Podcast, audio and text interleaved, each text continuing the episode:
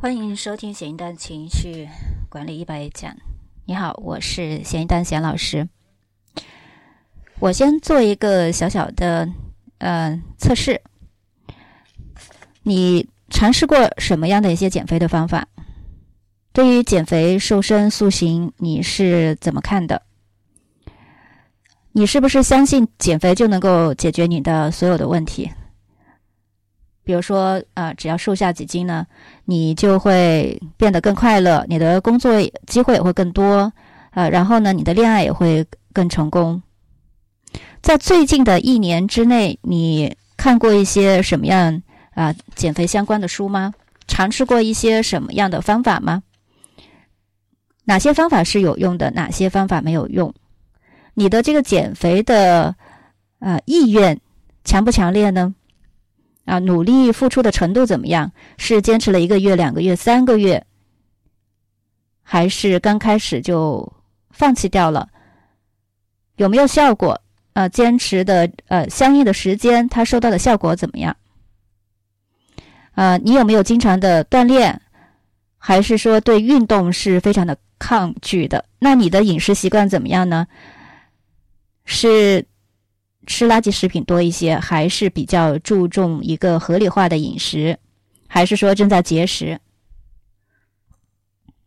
你是素食主义者吗？你有没有呃参加过一些呃减肥瘦身的这样的一个群体呢？另外呢，你现在的情绪状态怎么样？当我在这里说到减肥瘦身的话，你是一种什么样的感觉和感受？相信啊，绝大多数的呃学员呢，一听到减肥瘦身运动，可能首先这个心会揪起来，就觉得紧张。然后呢，你脑海中可能会有这样的冒出这样的想法：太难了，减肥瘦身肯定是很痛苦的一件事情。我讨厌运动，呃，然后或者我也尝过吃一些瘦身的药，一些什么各种各样的呃去尝试，但是呃都失败了。你有没有这样的一个情况？如果呃你曾经有过，或者说还没有去尝试，但是已经有这样的一些观念呢？啊，首先你得觉察到自己对于瘦身减肥这件事情是其实是有坏情绪的。或者说，曾经的你减肥瘦身失败的这一些经历，这一些呃发生的事情，呃，甚至是周围的人对你的呃嘲笑、怀疑，也导致了你现在啊既想去再尝试，但是呢又陷入一个呃自我设限，就是感觉做什么事情呃都不会成功这样的一种啊矛盾当中。那你相不相信说你瘦不下来其实是坏情绪不让你瘦呢？这个听起来呢，你可能觉得啊有点悬啊。但如果你去关注过一些啊从心理学这个角度去呃减肥的疗愈师，他们也会告诉你说，很多人瘦不下来是心理作用。这是有一定道理的，因为你的情绪是控制着你对自己、你的体重还有你自己的价值。这个信念是受你的情绪来控制的，也控制着你的行为。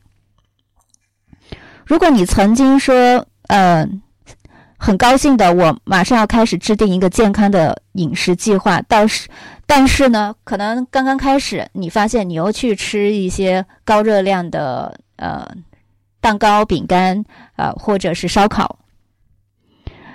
那这种行为呢，是有什么驱动的呢？你可能会说习惯，你可能会说，呃，是呃之前所造成的一些信念，但其实都是情绪在驱动着你你的行为。也就是说，你很明确的知道应该怎么做，但呃，但是却没有去做，这是最主要的一个问题，也是导致。我们减肥瘦身这条路非常的难走的一个重要的原因。具体来说呢，嗯，你会有这样一些情绪，你会觉得很生气、很愤怒，因为呢，你想做做不到，或者嗯，别人又会在对你指指点点，同时呢，你也会有担忧，也会有一些害怕，有一些有一些内疚啊，制定了一个计划没有办法完成。那么在这种负面情绪下呢，从生理学的这个层面就会深深的影影响你。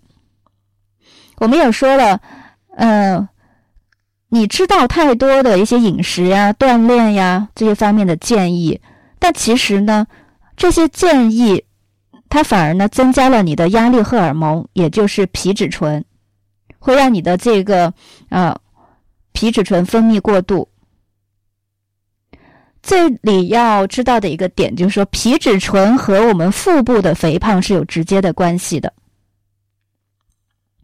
如果说我们这个压力荷尔蒙它持续的在增加的话，不管你做什么，起码至少你腹部的这个肥胖，就是很多人一减嘛，肯定首先要减这个呃腹部的脂肪啊。如果说你这个皮质醇它不降低，那是没有用的。皮质醇啊，刚才说了叫压力荷尔蒙，它其实是压力是情绪造成的，这是我们这一节啊要首先去学习的一个理论上的一个概念。